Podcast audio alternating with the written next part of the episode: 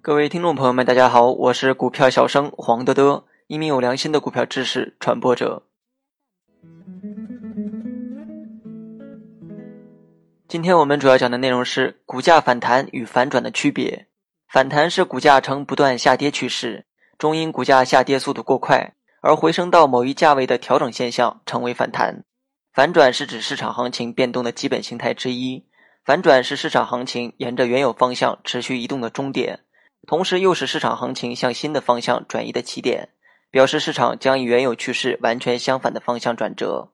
在股市中，反弹与反转是投资者经常争论的话题，识别两者之间的差异对于研判股市也至关重要。学习更多实战技巧，你也可以关注我的公众号“股票小生黄德德”。区分反弹与反转，首先要看底部结构是否结实。大盘经过大幅下跌后，成交量长期低迷，不少个股已经跌无可跌，市场对利好和利空消息已经麻木，在多次利空的打击下几次探底，但下跌动力明显不足，无法再创出新低，底部形态比较明显，这是反转的首要条件。而反弹是在下跌趋势中的一种技术性回抽，反弹的底部结构并不牢固。第二点。从成交量来看，观察量能是否充分。如果是反转的话，大盘在完成筑底之后向上突破时的成交量成倍放大，并且连续放出巨量，此时的量能应当接近或者超过上一波顶部时的量。从底部向上突破时的成交量越大，说明量能越充分，反转的可能性也就越大。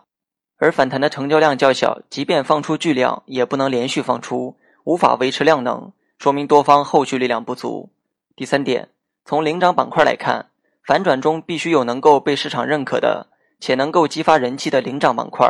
如一九九六年的绩优股和一九九九年的科技股。在反转中，需要有一大批强势股屡创新高，高价股的火爆能够引起示范效应，使市场的整体价格重心抬高，将上升空间完全打开。大盘的热点要持续，而且持续的时间要较长。而反弹行情中，热点杂乱无章。而且不够连续，缺乏能够带动人气的领涨板块，属于超跌反弹的性质。